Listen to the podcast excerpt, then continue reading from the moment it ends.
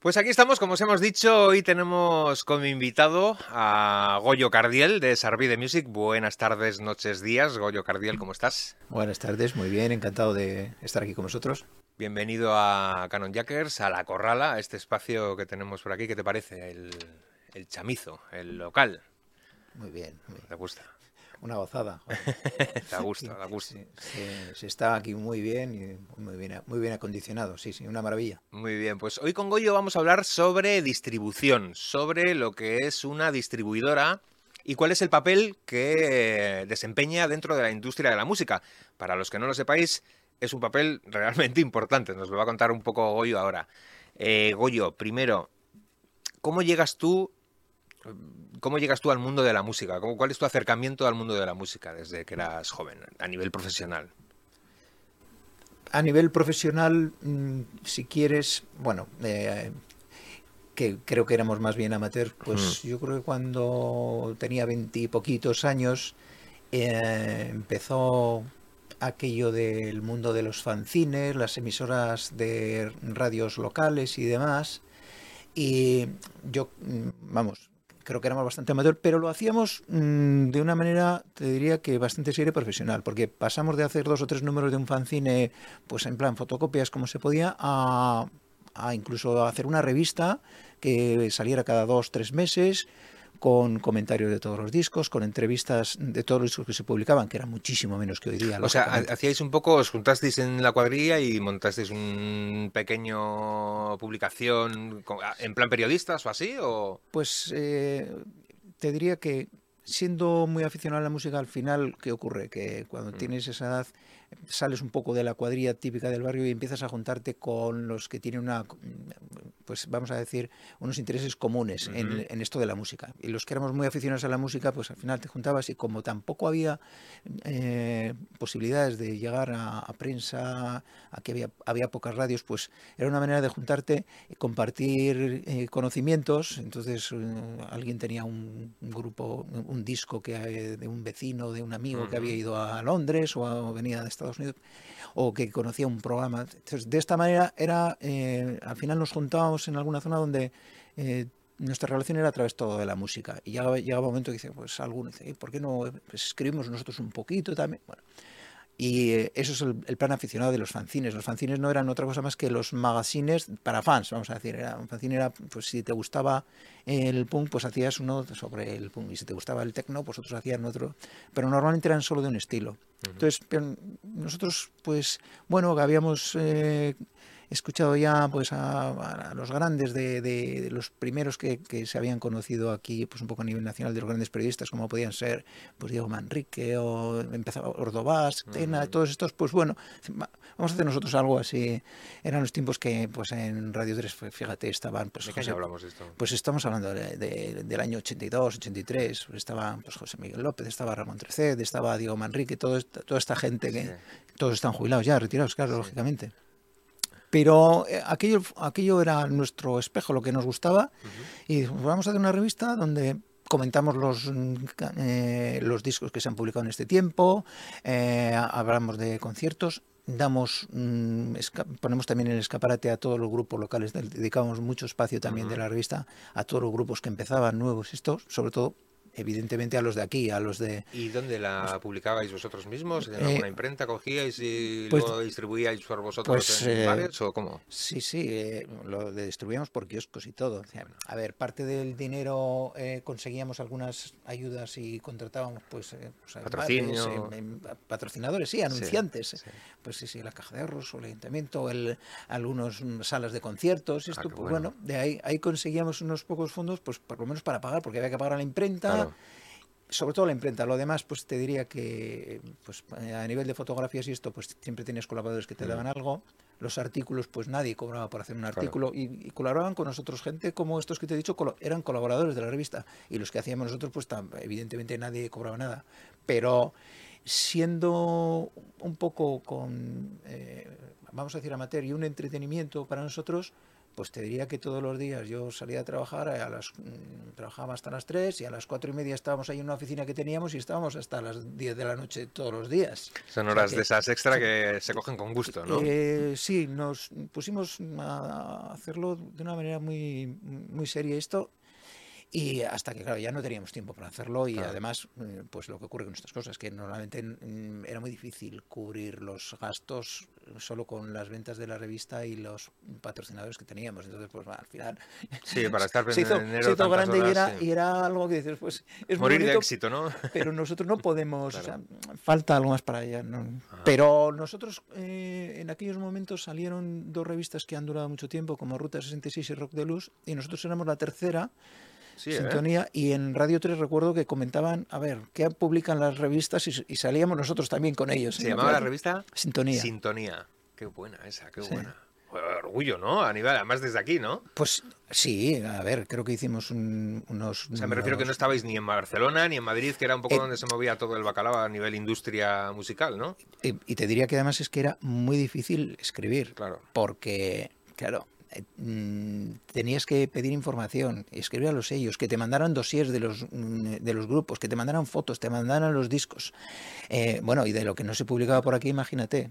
A, a veces nos costaba menos, recordamos esto, ¿no? Algunos sellos como en Bélgica, en California, los de que publicaban a Taxidomun o a otros que joder, nos mandaban información, todo por correo, ¿eh? que tardaba igual mm, dos semanas en llegar y esto, pero mandaban información para ellos era co- como tenían un gabinete de prensa, ah, sois una revista, pues os mandamos información y, y- y teníamos mucho material de ellos, más que de algunos sellos de por aquí, es Claro. curioso, curiosamente. Se notaba ahí quién era profe- más profesional, ¿no? Aquellos Quién- eran ¿Dónde más estaba la industria, ¿no? sí, Igual sí, ya sí. más avanzada. Efectivamente, Qué ahí se esa. notaba. Y luego también lo que hacíamos era un programa de radio, que, bueno, dos programas de, de dos horas eh, cada uno de ellos, semanales, en Chomi Maru y Ratia, y, Qué bueno. y ahí hacíamos, un, uno de los días era para la música local, vamos a decir, solo por los grupos que estaban empezando, que prácticamente justo tenían pues, una maquetita en caseta así, y otro para los grupos internacionales, eh, pero mm, un poco los rebuscando un poco los, mm, los poco conocidos, es decir, eh,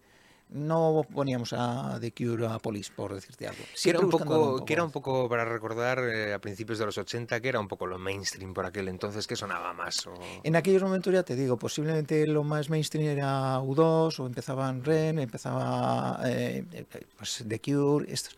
bueno, y luego, pero lo, lo me- eso digamos que eran del- de la música independiente lo que pasó a mainstream, pero el mainstream más era pues Dire Street, Police y este tipo de cosas posiblemente. ¿Vale? Y por supuesto lo, lo que empezaba del techno en esa época que... ¿Y tus gustos personales iban más por ahí, por eh, rollo rock, más clásico, más... Pues eh, los míos han sido muy eclécticos siempre, pero a mí me gustaba mucho más siempre algo, pues un poco, me gustaba buscar algo un poquito diferente, Diferente. me gustaba mucho por la música de, de los sonidos industriales, la electrónica tip- mm, muy pues particular, peculiar, como pues eso de Chris Encosi, Sick TV, estos, pero el mundo del rock tradicional, de los grupos de, que, que había escuchado siempre, pues eh, vamos a decir, Led Zeppelin, ¿no? estos pues también, por supuesto, ¿no? De- del, del rock británico y del rock americano. De, pero lo que pasa que. Y, y siempre nos gustaban mucho pues ese tipo de músicos, los, los, los que llamamos nosotros los losers, ¿no? Los, los perdedores estos, pues gente tipo pues Tim Buckley, John Martin, los Kevin Ayers, los eh, ese, ese tipo de, de artistas, eh, Nick Drake, tal, que eran muy poco conocidos, muy exquisitos, con un con- todos con, con una discografía de pues que eso de, de- de que sus seis primeros discos son seis obras Sí, maestras así sí. Y, y de hecho nosotros en la revista tratábamos siempre de sacar a alguno de estos. ¿eh? para, para presentar a nuestro público. Es que era muy difícil, eso no escuchabas en una radio Claro, normal. ¿Cómo tenías acceso ¿no? No a esa música? acceso, ¿no? Era- Tenías que viajar o Era que muy viajase, difícil, era conseguir que cuando alguien iba, conocías a alguien que viajaba, que era un Vamos poco a mayor, tenía este fin de dinero, semana, pues y, y le hacíamos la lista nosotros. claro. de, pues tráeme de Peter Hamill, eh, tráeme de Van der Graaf, Qué tráeme... buen, qué buen mandado ese, Sí. qué buen recado ese. Y, eh, y entonces, claro, nosotros luego le hacíamos una copia en casete y así lo escuchábamos. ¿no? Sí, era la época en la que se rulaban los casetes de un lado a otro, los- con las maquetas y con los discos ver, incluso. era, era la manera de, de conseguir. A ver, es que además en cualquier tienda aquí no, encontrabas los discos que. Cuando eras un, un buscador ya, pues eh, esas cosas aquí no se encontraban. Entonces, o tú viajabas o tenías que... A, que o en las ferias de discos que igual te traían algo, alguna edición un poco especial, pero bueno... Eh, a veces nosotros era el viaje, ibas a Madrid y allí pues eh, te traías una cola de discos porque allí sí que había unas tiendas más especializadas donde se encontraban estas cosas. Pero aquí en Bilbao hay que reconocer que era, era mucho más difícil, sí. Más difícil, muy bien. Bueno, pues sabiendo un poco por dónde venías, venías un poco por el tema periodístico, de difundir un poco la industria y la música, supongo, para los fans, como dices. Pero ¿cómo pasas luego a la parte de, más de codearte un poco con las discográficas y juntarte un poco al tema de distribución pues, musical? Pues es una, bueno, es una, una evolución que, la vida es así, es curioso, porque después de esa época yo realmente he tenido mi vida profesional dedicada al entorno más bien de la, de la informática, donde eh, en eso sí que he trabajado más y bueno, mm, ha sido el, el, mundo en el que durante mucho tiempo he estado. Y mm, más adelante pues empezamos también otro proyecto nuevo en el que empezamos a trabajar con, más que con, con con, informática y con hardware, incluso con soportes como era el, el CD, cuando empezó el CD, esto, y empezamos a, pues, a, hacer las copias, o sea, vamos a decir, a fabricar físicamente los discos. Y si bien al principio la mayoría de nuestros clientes eran también del mundo pues de las telefónicas, la administración, estos los programas de la renta, esto, pues cuando la música empezó a, a entrar fuerte en el CD mm, y sobre todo los sellos pequeños, no los grandes, pues ahí surgió un nicho y, empezamos a trabajar con, la música, pues igual, quiero decirte que, que igual nuestros diez primeros años de Sarvide prácticamente no teníamos clientes de música y a partir de entonces empezaron y ahora pues prácticamente pues te diría que son, son, que son la mayoría no seguimos teniendo trabajando con, con, empresas y con agencias para otros mm, para otros nichos como es el del DVD o como son los USBs y los pendrives pero en el CD, en el vinilo y en el mundo digital es, eh, más bien con, músicos, con sellos y con artistas directamente. Y curiosamente es el, USB ahora también se empieza a trabajar. Lo hemos trabajado siempre con el mundo de la empresa y ahora vamos con, los artistas, con, la música, sí. Y mm, cuando comienza todo esto del CD, que es un poco, un poco aquí está la era digital, ¿no? Cuando ya igual os dais un poco más cuenta de que eso es un negocio, se, dan cuenta las discográficas sobre todo, porque pueden volver a reeditar el catálogo antiguo y pueden sacarlo ahora en CD y volvían a venderlo otra vez. Eso supongo que fue una visión de decir, bueno, aquí hay, hay negocio. O sea, después del tema de los vinilos, tener un formato nuevo que se va a vender igual o más que los vinilos, cuando eh, sale un soporte nuevo y Sony lo pone en marcha ya por el 82 y esto que además la, hay una anécdota que dicen que el tamaño de, la, capacidad del, CD lo probaron con la novena sinfonía. Eh, dijeron, tiene que entrar esta obra y este es 74 minutos son, ¿no? Algo así, ah, sí, creo que son. Entonces, 90 eh, minutos no caben, pero hasta ahí a ver, los discos de, vamos a decir, de la industria del pop y del rock, pues la mayoría no pasaban de 45 minutos. Y si no, te ibas al disco doble. Eh, un disco doble pues no cabe en un CD, pero, pero los discos de la música pop, todos, todos entran eso. Los de clásica también hay algunos que son más largos, lógicamente. Y si no, pues bueno, al formato de, doble CD.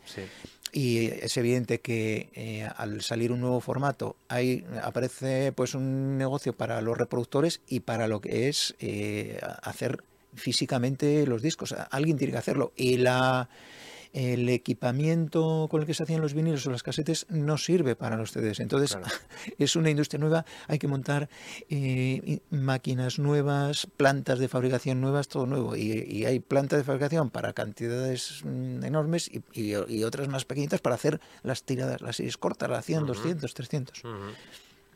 Es, no es, me resultaba siempre curioso, ¿no? Cómo cambiasteis del vinilo y el cassette a el CD. Pues y más que, más que, más que por el miedo que os daría, o ahora montar otra nueva industria, entre comillas, otra nueva forma de trabajar, pero fue iba por el tema del negocio, ¿no? Que era es muy atractivo, o sea, un nuevo formato, pues vamos a hacer la misma música otra vez. En... Es atractivo y al final tú tienes que aliarte, es decir, eh, montar lo que es una planta de fabricación de CDs es una inversión de, pues eso, de varios millones de euros, entonces, pues lo que haces es eh, asociarte con alguien que lo montas y dices, eh, tú, si no tienes la capacidad de inversión de ese tamaño, y hay algunas plantas que lo hacen, que, que, es gente que no es del sector, pero que, porque, pero, pero que sí que está habituada a, a, implementar este tipo de plantas industriales.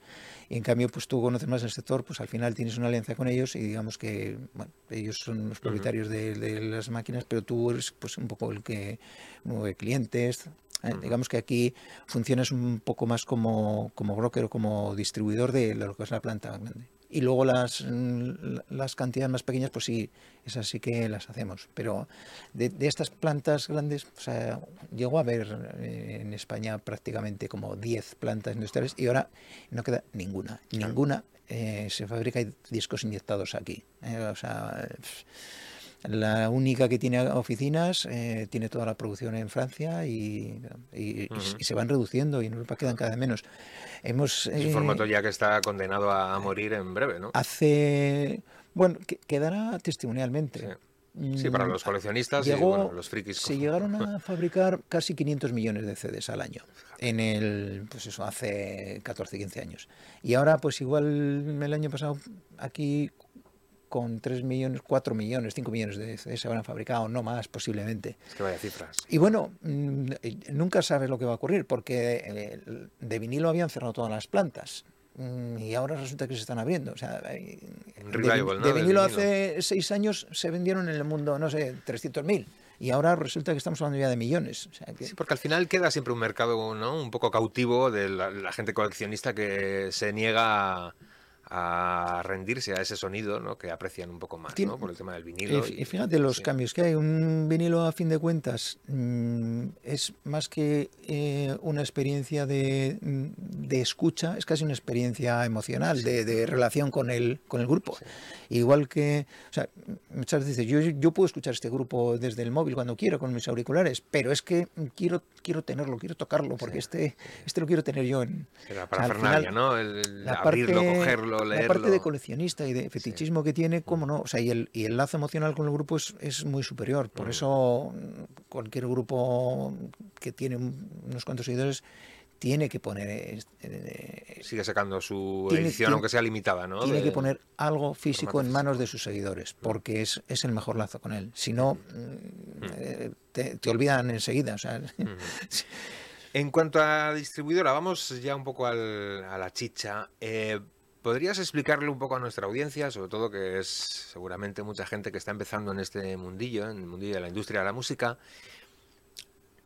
¿qué es, ¿cuál es el papel de una distribuidora? ¿En qué me puede valer a mí como músico eh, una distribuidora? ¿Cuál es tu papel, cuál es tu trabajo, cuál es el trabajo de una distribuidora? Uh, mira, um, me gusta ponerlo en referencia con, con la historia. Es decir, ¿qué ha sido una distribuidora cuando el mundo era físico y no digital?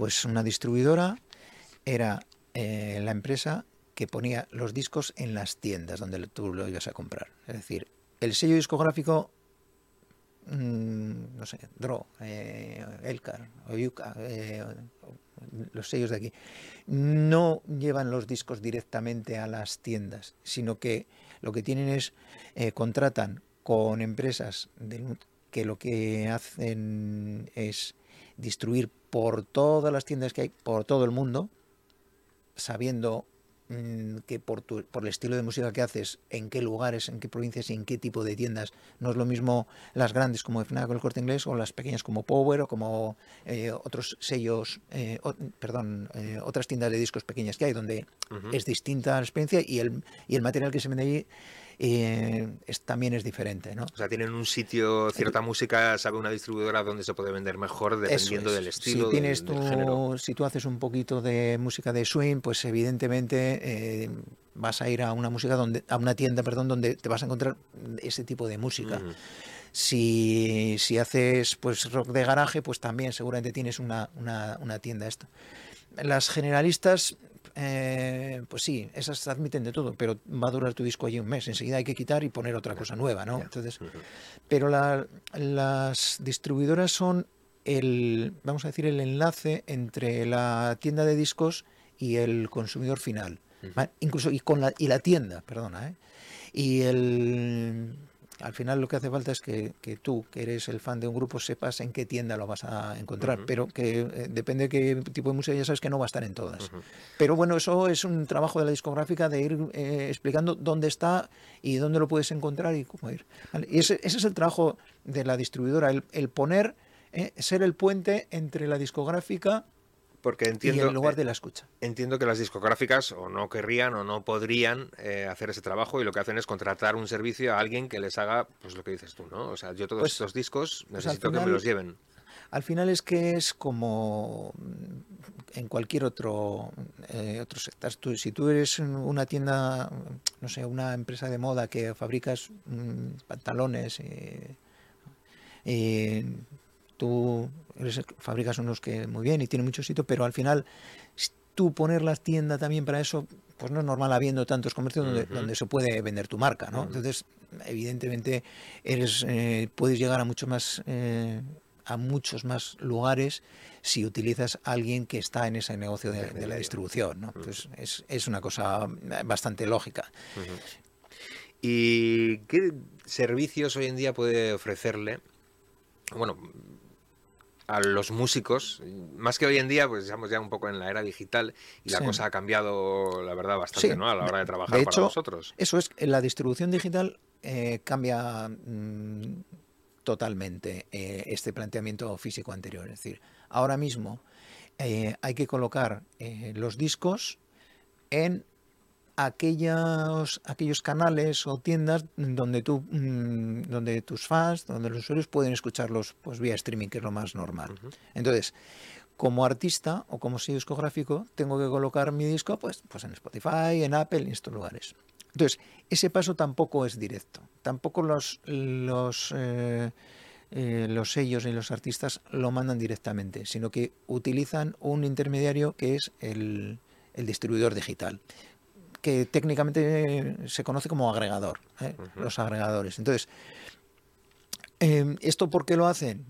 Pues porque teniendo en cuenta que ahora se suben entre pues 40.000 o 50.000 canciones al día, si cada artista lo sube con sus criterios, esto pues sería una locura, no puede ser. Entonces, las distribuidoras lo que hacen es eh, preparar eh, cada, cada álbum o cada, cada canción con los parámetros técnicos y tecnológicos adecuados, con los metadatos adecuados y que se vayan a colocar luego en el perfil de artista adecuado. Es decir, que ahora como hay cualquier nombre, buscas en Spotify y, hay normalmente más de una banda con ese nombre. Entonces hay que colocarlos en su sitio. Esto.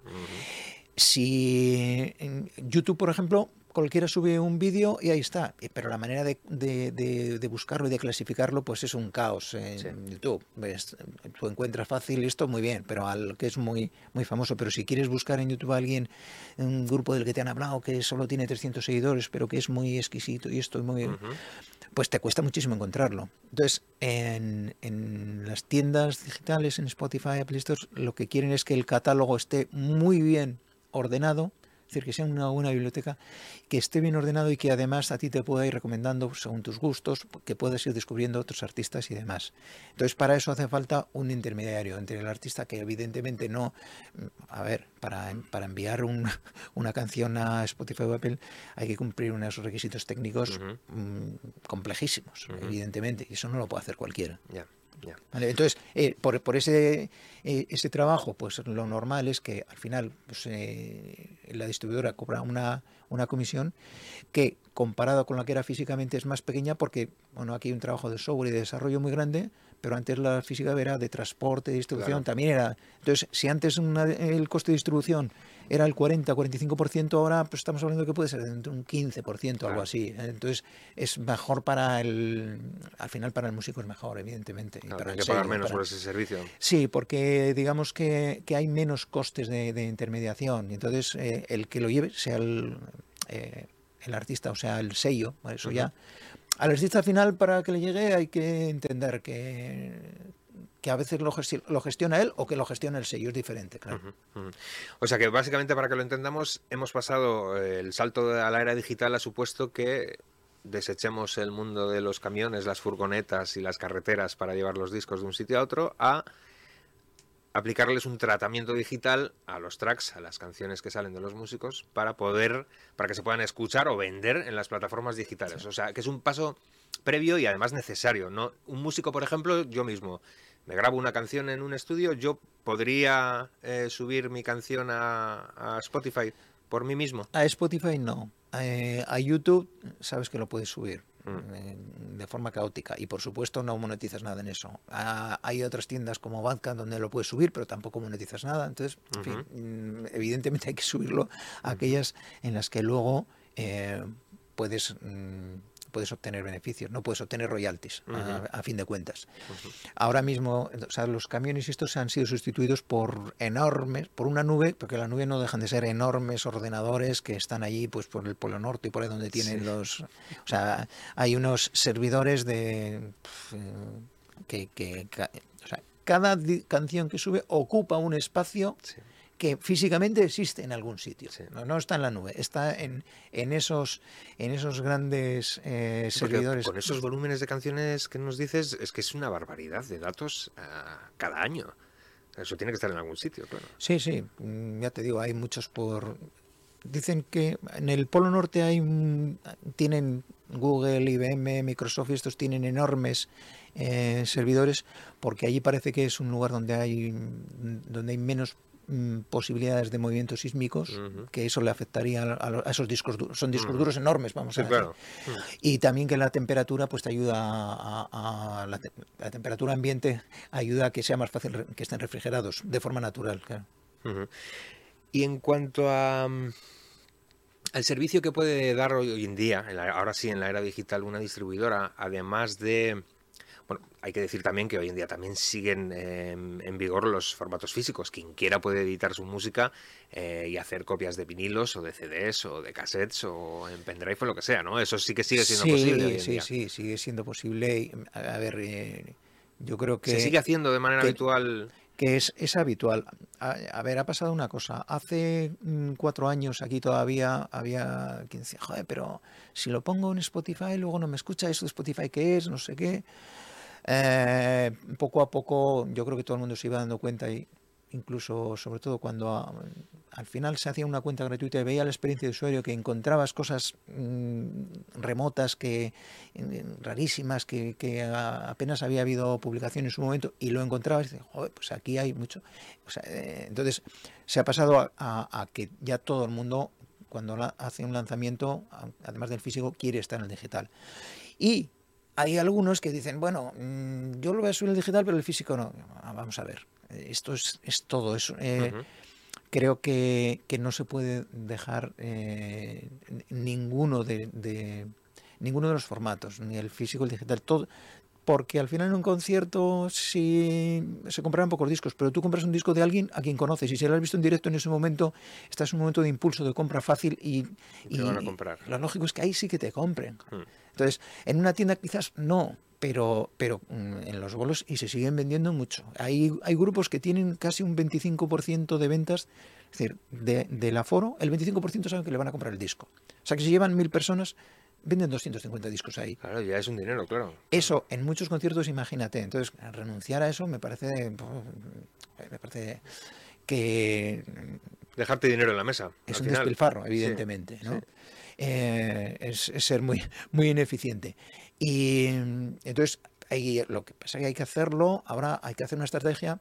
Antes tú ibas a lanzar un producto físico. Había que hacer una estrategia para preparar unos meses para la fecha del lanzamiento y había que preparar una estrategia de comunicación y de promoción para ese momento. Ahora, eh, pues el mundo digital te permite una promoción continuada durante 6, 8, 10 meses, primero un single, luego otro single, luego el CD, ahora un videoclip y al final eh, el álbum, un concierto de presentación y, y una gira. Y todo, todo va unido. O sea, no se puede prescindir de producto físico porque te va a dar dinero y no se puede prescindir de estar en ciertos mm, lugares digitales porque es que incluso hasta para conseguir un contratar un concierto, alguien que no te conoce va a mirar a ver cuál es tu presencia en Spotify. O sea, dice, pues, ah, tienes 10.000 seguidores, bueno, ya empiezas a ser alguien. Sí, que se ha convertido un poco esos números en, además de números de vanidad para los músicos, se ha convertido un poco en la mm, la tarjeta de visita, ¿no? A la hora de que te contraten sí, sí, es tu biografía, o sea que es, es, la es exactamente. Eh, eh, hemos pasado un poco de que nuestro negocio como músico sea eh, básicamente tocar en directo y cobrar por los directos y vender discos, ¿no? Ahora tener muchos más canales de los que recibir monetización, ¿no? Por supuesto. En, en todos hay estrategias. Por ejemplo, en el mundo físico cuando ya tienes cierto nombre y cierto público, pues lo que se hacen es unos formatos premium. ¿eh? Es decir, sacas un vinilo, pero con tapadura, o un o CD con un libro, 32 páginas, con un póster dentro. Es decir, evidentemente. para superfans, ¿no? Exactamente. eso, o sea, mm, y eso cuando estás en un concierto y tú, tú pones en la mesa esto, dices, por favor, joder, ¿eh? esto hay. y además seguramente cuesta dinero, cuesta dinero, no importa. Hay, seguramente hay eh, algo de público, alguien de ese público que tiene dinero y que quiere llevarse eso. Pero le tienes que poner algo, un formato ya un poco especial. Y hay maravillas, vamos, hay cosas. Iba a decir, ¿notas que los músicos se han dado un poco cuenta de esto y de que el formato físico los que nos seguís a Canon Jackers, tanto en Instagram como en otras partes, ya sabéis que somos de los que pensamos que el formato físico va a quedar, pues evidentemente para ese mercado que queda siempre ahí vivo, pero van a ser em, ediciones especiales, ediciones casi manufactura, manufacturadas, que podría decirte, ¿no? Pero con cosa, con muchas cosas de la banda, que incluya no solamente la música, sino que sea una experiencia un poco más amplia, ¿no? A la hora de hablar de algo físico, pues un cofre o una caja con una edición súper especial de lujo, con... ¿no? Al final hay que hacer una edición normal, que posiblemente tu 60% de tu público coge la edición normal, pero luego sobre todo si tienes público de cierta edad, que hoy día lo sabes, gracias a Spotify, esto, tú sabes eh, cuál es el perfil de, tus seguidores, sabes la edad que tienen, entonces te puedes imaginar que si tienes público de 45 para arriba, pues posiblemente están dispuestos a gastarse ese dinero en esto, pero claro, si solo tienes público entre 15 eh, y 20 años, pues no puedes poner un producto caro. Eh, o sea que suelen los músicos hacer dos versiones de, su formato sí, físico. Sí, sí, y de hecho, eh, incluso, fíjate, hay un detalle curioso. Voy a hacer un, quiero hacer un CD y un USB. Y entonces yo recomiendo el mismo formato, no, hazlo en dos. Porque si tú solo sacas un producto que tiene el CD y el USB, puede que lo compren o que no lo compren. Pero si tú pones dos en la mesa, uno que está en versión USB y otro que está en versión CD, la duda es si compro una o la otra. Ya. Incluso hay quien coja las dos. Pero es, es que si no, encareces el producto poniendo todo y quizás eh, hay gente que, te estás quitando parte de, tu público. A ver, al final de qué estamos hablando? De que un músico ahora mismo puede gestionar por su cuenta mm, su carrera, pero entonces tiene que dedicarse a pensar en estos aspectos promocionales y de marketing que normalmente te los hacía un sello. ¿eh? Entonces, y hay que pensar, hay que... O sea, el tema de marketing, el tema de promoción, de lanzamientos, ahora también se encargan las distribuidoras de ofrecer ese pues servicio. Normalmente, norma general o... Normalmente eh, a, un, a un artista que llega, que está haciendo una autoedición y que, que, normalmente está un poquito mm, pues menos informado de, en este mundo, pues una de las cosas que, hacemos los distribuidores y los eh, fabricantes de los vinilos es pues darles un poquito de consultoría, es decir, a ver, eh, ¿qué quieres un disco? ¿Qué, se puede hacer? ¿Cómo se puede promocionar? Entonces, y calcula un poco el presupuesto, deja algo para la parte física, algo para la digital, también deja algo para la promoción, porque va a ir todo unido. Con los sellos es más fácil porque se supone que ellos ya tienen, tienen ese conocimiento, tienen ese trabajo, entonces, bueno, cuando te encargan algo, está todo, lo tienen muy hecho ellos, ¿no? tienen, sí, pero lo, tienen muy bien diseñado esto. Pero con, con los, mm, las autoediciones, que son muchísimas, que te diría que igual son el 60 o el 70%. Sí, ¿eh? Sí, sí, sí. hoy en día el mercado está ahí, o sea, hay más gente que se hace su propio disco en casa que que En casa se entiende lo de en casa. a ver, O sea, de manera independiente que a través de una discográfica que venga a encargarte a ti, hazme que- 20.000 copias de este... A ver, evidentemente el- las cantidades grandes las manejan las, los, hay tres compañías grandes. Estos manejan el 70% del mercado en volumen. Claro. Pero si hablamos de referencias, pues el, el- el mercado autoeditado igual son el 60% de las referencias. Entre todas, ¿qué ocurre? Que no venden ni lo que tres artistas de las grandes. claro. Eso está claro. Pero, pero son referencias, bueno, pero que eh, cada artista hay uno que dice, bueno, yo mm, aspiro a tener mil seguidores, otro yo aspiro a tener 20.000 porque mi tipo de música, tú lo sabes, eh, el tipo de música donde puedes llegar, y otro que dice, no, yo puedo llegar a 100.000, pues es ir haciendo lógicamente una estrategia para llegar ahí y eso pasa por trabajar el marketing, por trabajar las promociones.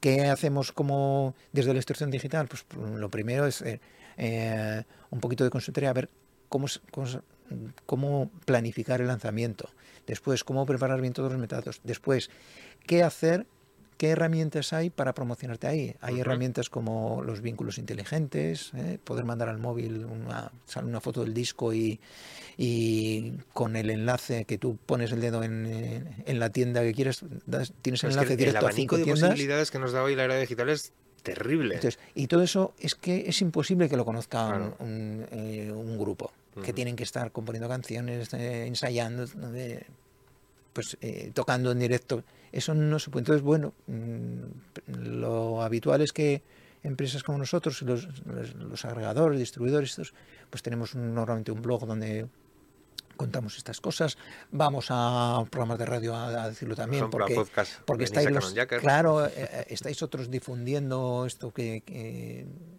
que- que es que es un mundo muy difícil y muy cambiante. Y Entonces, muy desconocido, yo creo, ¿no? Me estoy dando cuenta de que el mundo de los músicos tenemos muchísimo desconocimiento en general de la industria musical y en concreto hoy en día en la era digital. Creo que estamos un poco perdidos, igual por el exceso de, de- de información también y por el exceso de, de herramientas, porque es que, como es que decimos, salen herramientas cada día. cada día. ¿no? Hay otra ahora, otra empresa que, que hace poco se nos presentó para una colaboración también, que, que eh, obtienen información de los artistas, de, de todo, cómo es el comportamiento, por dónde están estos, para, para contratar, eh, para la, la parte del booking. Porque dice, si tú quieres, eh, lo que pasa que estos necesitan que por lo menos eh, consigas bolos de mil personas.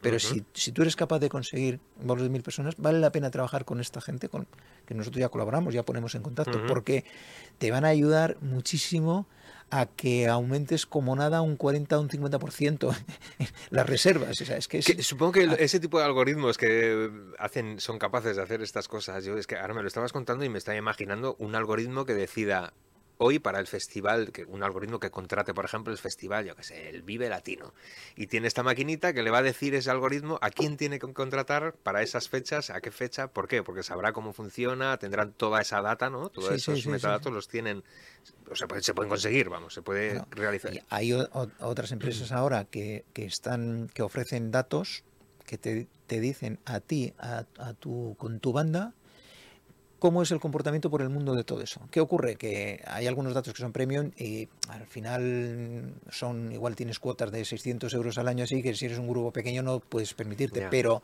pero claro, te dan una cantidad de herramientas de promoción. Esto, conocer que eso existe es casi imposible para cualquiera. O sea, a nosotros, para nosotros es difícil porque es, es que cada, cada mes hay algún, algo nuevo interesantísimo. Pero para, para una banda es imposible prácticamente. Estar al día, ¿no? Claro. O sea, ¿y en qué momento dirías tú a alguien que esté empezando, que tenga su bandita, que esté empezando ahora, en qué momento crees tú que deberían requerir los servicios de un de Sarvide, por ejemplo, en este caso como tú? Desde un inicio, cuando ya tengan un poco más de, de carretera, en- si estás empezando, eh, ya, cuanto antes. Es decir, no hace falta eh, esperar a, a sacar el disco para, eh, para comenzar a preparar tu carrera. Mm, vamos a ver, eh, aquí todavía no existe. o sea, una compañía de discos no puede empezar con un grupo que acaban de juntarse y hacer un contrato. No se puede, es malo para todos, creo. Eh, al final tienes que empezar a desarrollar un poquito tu, tu carrera y empezar a, a darte a conocer por tus propios medios. Y hay herramientas para eso. Y quizás es mejor a través de empresas como nosotros. Bueno, que te, vamos, te, te ayudamos un poco, te damos herramientas, te, te as- te asistimos. y luego ya llegará un momento en que dices, bueno, ya tienes un nivel para que posiblemente si llegas a ese nivel, los sellos van a, te, van, a, llamar, ¿no? Te, van, a, llamar, evidentemente. Eso diría tocar a la puerta un sello, eso ya... ya yo creo que ya, no, hay, es mejor esperar al momento oportuno, igual incluso hay veces yo he visto estrategia algunos me han llamado, pero les he dicho que no, porque el año que viene puedo pedir algo mucho que ahora no puedo todavía, porque todavía veo que mi proyecto, he visto mi evolución, porque tengo datos, ¿eh? es que antes había una promoción, sonabas en la radio, pero no tenías ningún feedback de, alimentación de datos. Y ahora tú mismo, en su grupo, tienes tu cuenta en Spotify for Artists y sabes los que te escuchan cada mes. Tienes toda la data, todas las estadísticas de cómo va. Con esas estadísticas, si vas viendo tu evolución, dices, eh, en mi momento bueno para, para dar un paso hacia adelante con una compañía, igual es dentro de, un año. Eh, a este ritmo, o dentro de dos, puedo esperar. Pero es que en el momento de empezar hay que preparar la presencia digital. y la presencia es el nombre, la web, eh, Instagram, Facebook. Después, y por supuesto, en los lugares donde se monetiza, por lo menos tener una canción para empezar a tener ya tu, tu, perfil de artista en, Spotify, en Amazon, en Apple. Porque antes, por ejemplo, un músico que quisiera eh, contratar una distribuidora, a ver cómo me explico esto, había un, un portal, o sea, había una barrera para, o sea, cualquier músico, yo, Perico, mañana me cojo mi guitarrita, me la grabo y voy a una distribuidora. ¿Podría pedir los, los servicios de una distribuidora o había un filtro en el que la distribuidora decía, como hacen las discográficas, pues tú me interesa trabajar contigo o no me interesa trabajar contigo? Hay, hay distribuidoras que solo trabajan para los sellos grandes. Hay otras distribuidoras que solo trabajan para sellos y hay otras como nosotros que trabajamos para sellos pequeños, a ver, no trabajamos para grandes porque ya tienen, no me importaría para tampoco, pero bueno, pero trabajamos para sellos más pequeños y para autoeditados eh, fundamentalmente.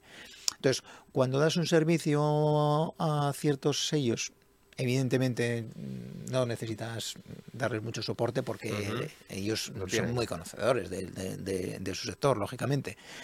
Y cuando vas con autoeditados, pues eh, lo lógico es, es dar todo todo, toda esta información y darles una asesoría. Hay mucho desconocimiento, notas que vienen los músicos muy verdes con esto. Hombre, yo creo que obviamente eh, si pensamos en una carrera profesional, en ser profesional, mm, y en que esto tiene eh, aspectos económicos, contratación, legales, eh, hacer contratos, hacer contratos de derechos, hacer contratos de, de es otro mundo del que hablaremos también, claro.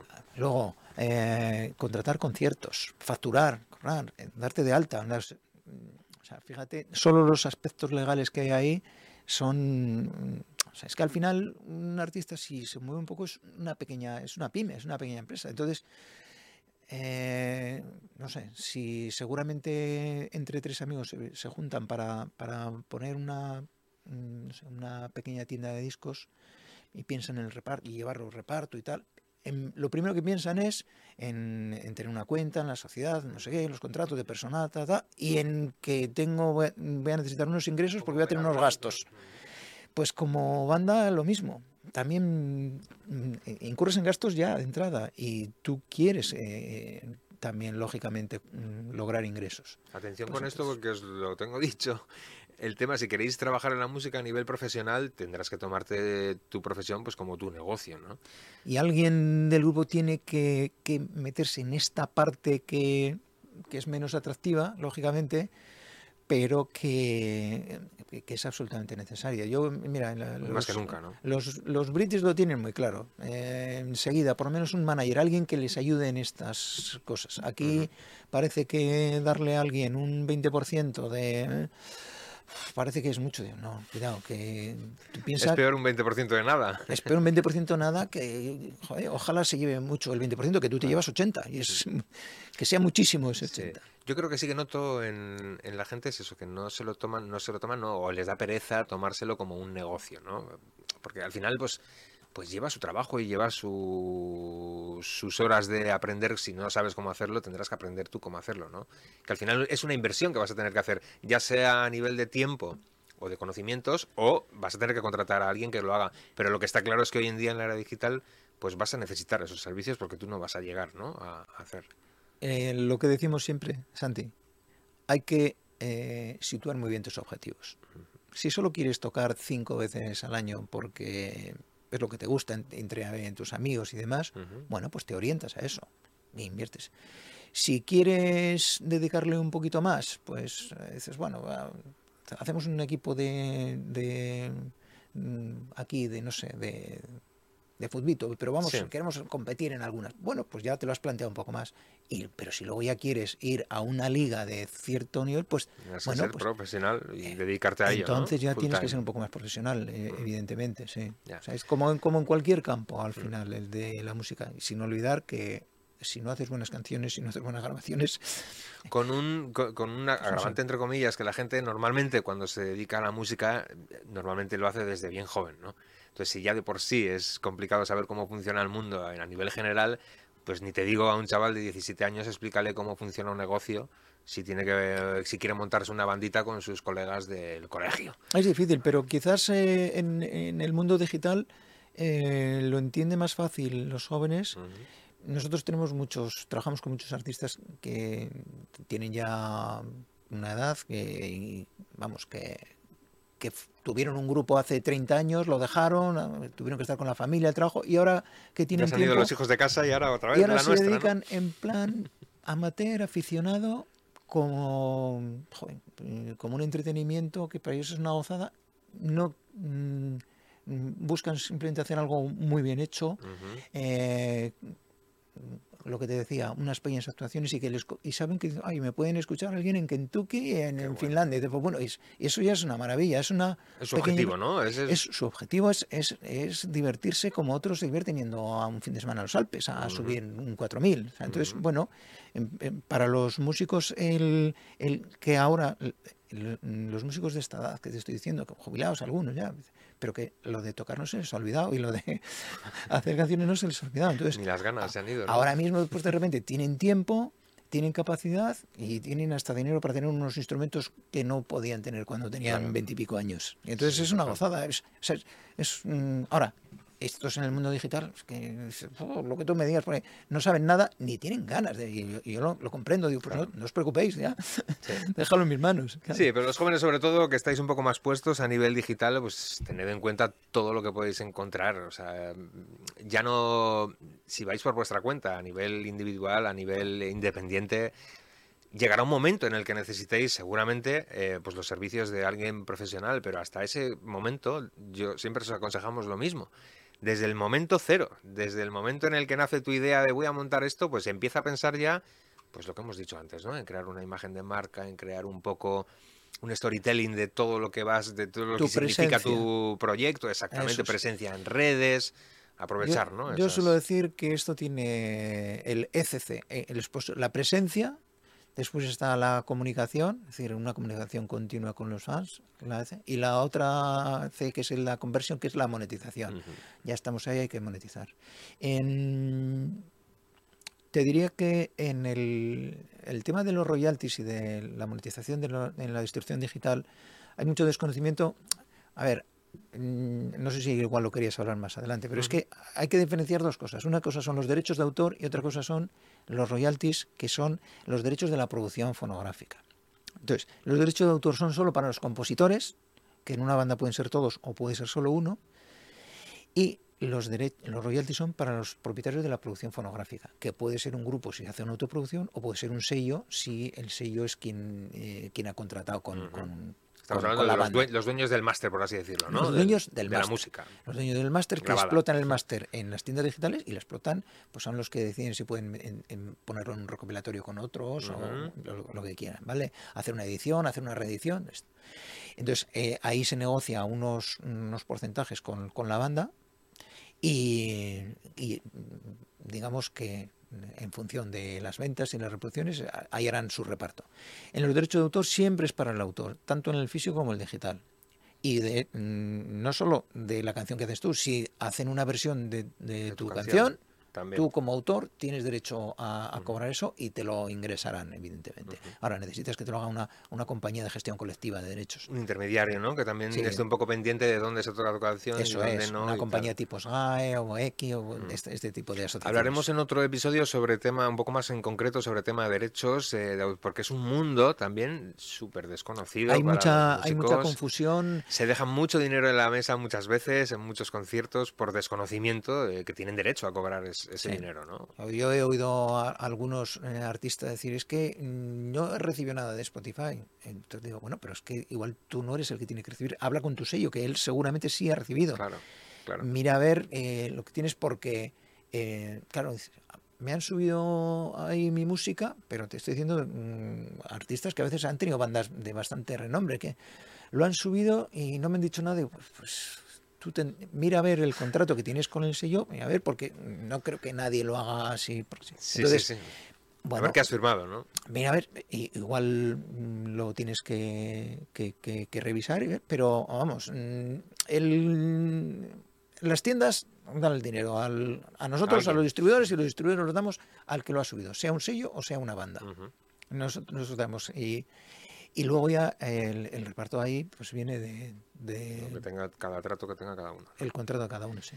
Eh, ya por último, hablando de distribución, un poco precios, así que cómo puede estar, eh, cuánto le cuesta a un músico hoy en día subir su música a Spotify, porque supongo que tendrá algún costo, seguro que hay, las hay agregadoras que van a coste cero para el músico o, a- o por una cuota anual o por una cuota mensual, Hay- es un mundo. Hoy en día, ¿cómo Es- va ese tema Es de...? un mundo, sí, pero yo te diría que... Para hacerlo bien, ¿eh? para hacerlo fetén, fetén, que, que que mole. Eso es un, un, un disco de 10 temas, lo normal es que por, pues no sé, échale entre mm, 60, 80 euros porque vas a necesitar un código de barras, unos códigos ISRC, o sea, cada canción tiene que tener un código especial, eh, único en el mundo. Que sirve como seguimiento, ¿no? Para es, luego es tenerla como en- Eso en es para redes. tenerla bien localizada, pero calcula que puede ser, estamos hablando de 60, 80 euros y, y luego lo habitual es que haya una, pues, pues un, un- pues igual que no haya un mantenimiento a, a lo largo del tiempo, pero que haya una, una comisión del coste que todo esto pues que puede estar entre el, el 15, el 20, el 25%. Ujú. Y luego hay empresas que dicen, bueno, pues es una tarifa plana, pero mm, anual. mm, entonces, que, bueno, depende. Si solo vas a subir un- una vez, pues pagar todos los años, pues igual no te interesa. Hay que verlo, pero en fin, a mí, pero Opciones eh, hay un montón. hay, hay varias opciones, pero yo te diría que, que en, en cualquier caso, la parte de lo que es el envío digital, esto es de lo más, mm, es la parte más, mm, te diría, mm, más económica de todo ello. O sea, tú una, una vez que has, y una vez que has, has gastado dinero, mm, te ha costado tus horas, el estudio, tal, eh, una canción, digo, no dejas de, subirla 80 o porque... 100 euros, ya O sea, un, un single que te puede costar 15, 20 euros, por favor, o sea, no es nada y joder, que esté ahí, que lo empiezan estar. a escuchar, que al- cualquier día no sabes por qué, de repente eh, la han puesto en un anuncio, no sé dónde, se ha hecho una ¿no? sincronización. Ya le pasaba este año, hace un, o el año pasado fue a los Supertramp, ¿no? Con uno de los temas de Supertramp también que pone un vídeo en TikTok que se hizo viralísimo Sí. y otra vez a vender un montón, a millones de streams y Sí, bueno, sí. una barbaridad, claro. El mundo de, eh, digital con respecto al físico tiene una ventaja muy grande, que es la siguiente. Tú sacas un disco físico, mm, imagínate que eres capaz de vender 5.000 copias. Ujú. Vendes 5.000, se han acabado y ya pues no vas a vender. El año que viene no vas a vender más, porque venderás del nuevo disco que hagas.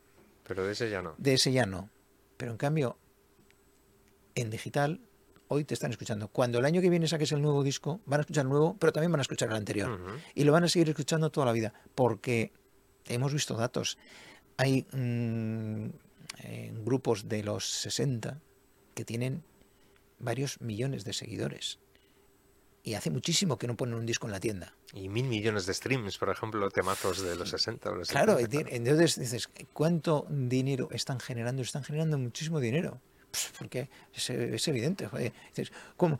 A ver, es que... mm, Sí que me, me refiero que el mundo del reggaetón, el mundo del pop urbano, que es lo que está más de moda, tienen una barbaridad de tienen- cifras, sí, pero o que de- también las tienen temas de los 60, los temas de Led Zeppelin, de los Queen, eh, Bohemian Rhapsody, de que los tendrán 60 mil millones de reproducciones. Sí, Y pues es un tema ahí. que tiene 40 años. O... Pero que te dice esto del, del siglo XVIII y XIX, es decir, mm, temas de Mozart, áreas de ópera, estas sí, Claro, sí, que sigue generando, siguen- ¿no? Tienen Ingresos, millones claro. de, de escuchas, desde Claro. luego. Claro. El mundo de la distribución y, y todas estas cosas. Hablaremos más. El mundo digital lo que tiene es que, es que tiene disponibilidad, Mm. fácil, es muy fácil llegar. Entonces, el- las bandas, los artistas tienen que pensar que el, el usuario final no se va a poner a buscar a ver si me encuentra. No. Yo le tengo que decir, Eh, oye, estoy estoy aquí, aquí, ¿no? estoy Mm, aquí, mm. escúchame. ¿Eh?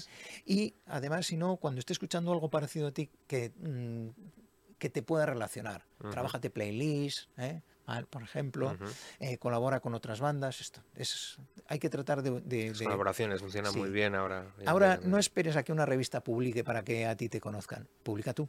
Publica cosas Sí, tienes la opción de ser tu propia revista. Claro, de hecho es un poco por donde va. Ahora, digamos, de- en vez del fancine es el art cine, el, Exactamente. el- la revista del artista. ¿eh? El artista, tu propia, sí. tu propia revista. Reconvertido, no me acuerdo quién dijo esta frase, pero es verdad, es el artista reconvertido en comunicador, ¿no? Tiene que ser un, pues eso, comunicar tu proyecto de la manera más eficaz posible. Cuanto más sepas del tema, mejor. Cuanta gente más profesional contrates, pues mucho mejor también.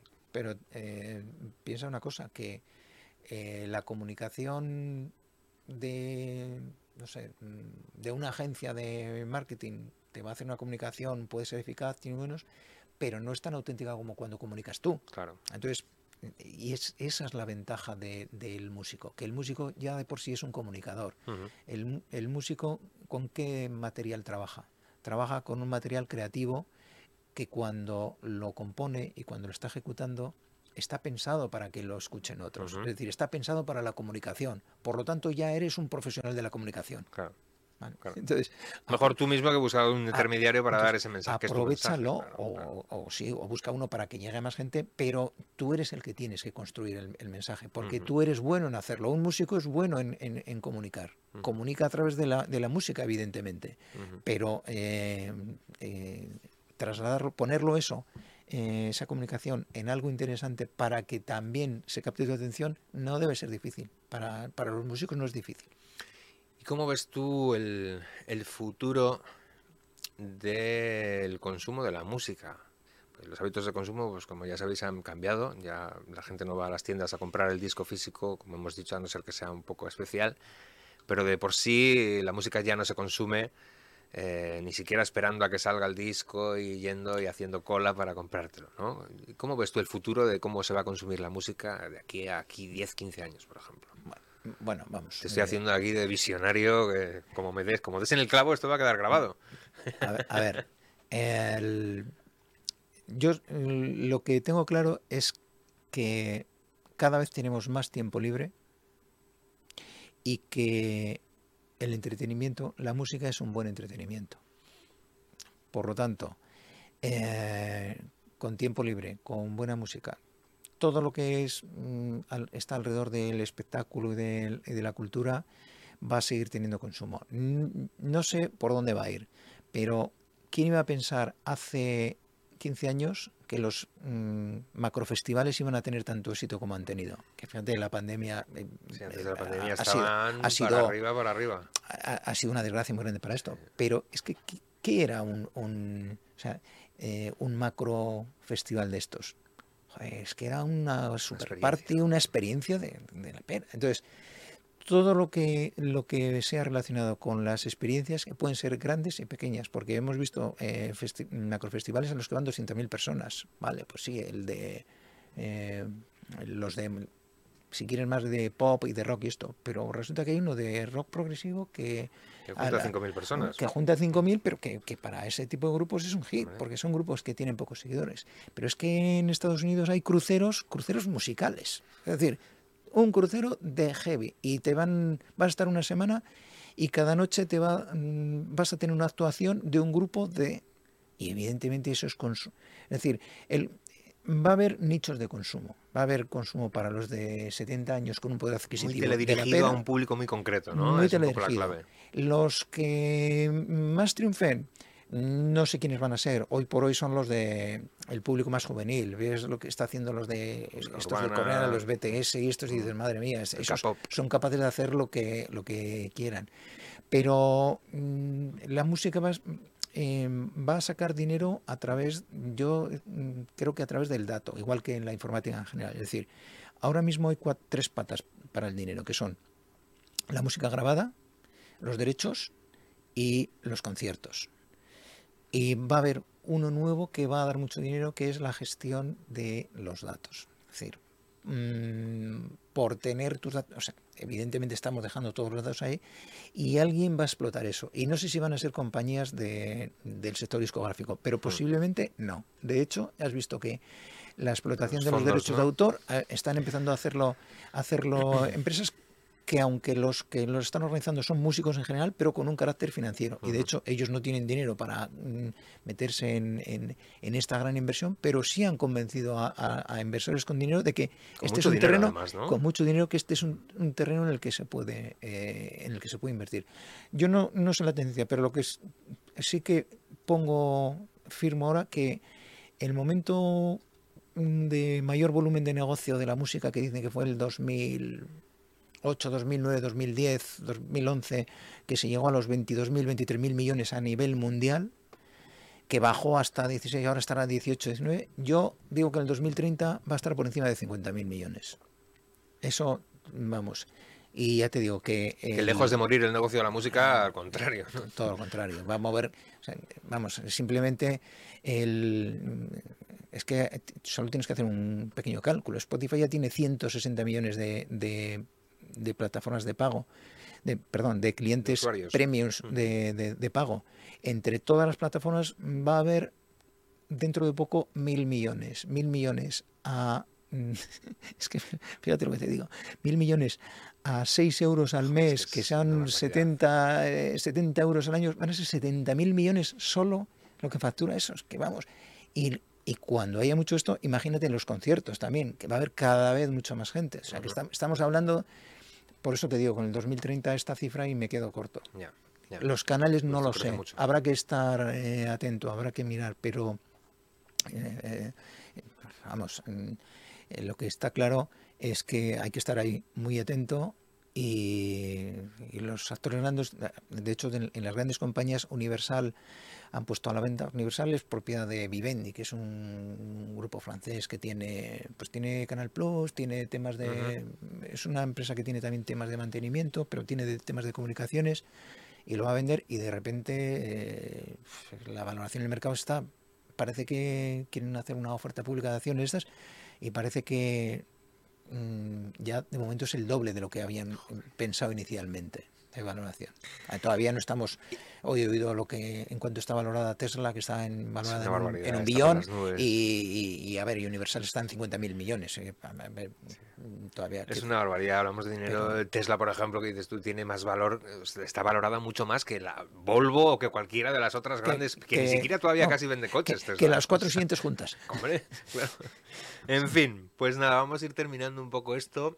Me gusta pedirle a los invitados eh, aparte de que nos den su visión sobre el futuro, que nos recomiendes algo para la gente que nos ve, eh, algo de música que o nueva o que te guste a ti mucho o que digas esto lo tiene que escuchar todo el mundo y hoy que tengo la oportunidad de decirlo lo digo. Algo así, algo que merezca la pena. Pues, música, libros, no sé, lo que quieras, pues, documentales. Eh, a ver, yo en, música recomiendo... Mm, mm, no voy a recomendar algo para todos, sino precisamente lo que quiero es recomendar para cada uno. Es decir, aprovechad en... O sea, hay una serie de, usuarios que están trabajándose eh, unos pequeños canales, por ejemplo en YouTube. a, mí me gusta el rock progresivo, quizás por los años.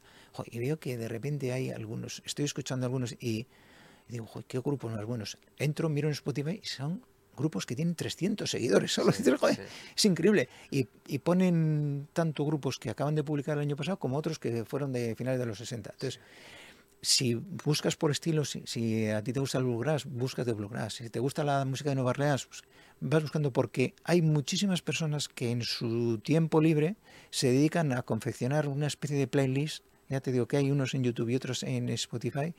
Y ahí puedes descubrir eh, un, una, maravillas, maravillas. Es decir, esto ya es, mm, yo estoy recomendando Delicatessen. Sí. No o sea, lo que le va a gustar al gran público, pero a ti, en tu, si te gusta un estilo muy particular en esto, mm, busca por ahí, porque encima seguramente ese que ha, que ha, hecho estas, estas playlists o estos canales, hasta le puedes escribir y te haces amigo de él y será una gozada hablar con él de este tipo de cosas. O sea, ha cambiado el, el, la prescripción musical que era antes un poco la labor de los locutores de radio, ahora mismo eres tú mismo con el buscador de Spotify o de Apple Music o lo que sea, ¿no? Tú Joder, pues, buscas por moods, además, incluso si, por lo que quieras. Si, canciones para viajar, canciones para dormir. Es, exactamente. ¿no? Y si a ti te gusta alguna cosa muy concreta y además eh, in, inmediatamente escuchas a un grupo, luego ves quiénes son los grupos similares, sigues buscando, entonces hoy día es que ya no te hace falta la radio, entonces Fuente te, de buenas... te puedes dedicar, tú eres, o sea, lo, lo, que recomiendo es que tú te vayas creando eh, tus perfiles de músicos que te gustan y a partir de eso seguir buscando a otros, lo cual también da. Sí, haciendo un, networking que además nos da la oportunidad o sea, ahora que podemos que, hacerlo. Sí, claro. dices, no sé cuántas horas. O sea, al, a los que nos hemos cargado ya son a las televisiones generalistas estas. Yo no, la veo, no vas tampoco. a tener tiempo para, para, para y ver. no pasa nada, ¿eh? No lo vas a, nada, nada. Vamos. Nada en absoluto. Yo, es mucho más divertido y más. Yo, yo no, no tengo ya para canales normales solo pongo play para buscar algo en concreto, nada más. Nada Entonces, de poner Telecinco la primera cadena de No sé ni cuántos nada, ni eh, canales hay, estos de los normales me da igual, ya no, no me interesan. En, en, cambio, por el otro sitio, joder, es que vamos. Es que no, es un mundo por descubrir, es una barbaridad. Eh, Goyo, pues nada, nos queda que nos cuentes un poco dónde pueden encontrarte, cómo pueden encontrar lo que ofreces en Sarvide, todas estas cosas. Bueno, tu momento de spam. bueno, pues en eh, sarvidemusic.com eh, tenéis una web donde hablamos de todos los servicios eh, que tenemos disponibles para, el, para, el, mundo de, de la música. Tenemos un blog donde pues tratamos de ir contando pues todo lo que sale nuevo en el mercado que es interesante. Tenemos también una newsletter que mandamos de vez en cuando y con uh -huh. muchísimas recomendaciones a las que a, a la cual os podéis eh, eh, muy interesante suscribir. y recomendable, la verdad.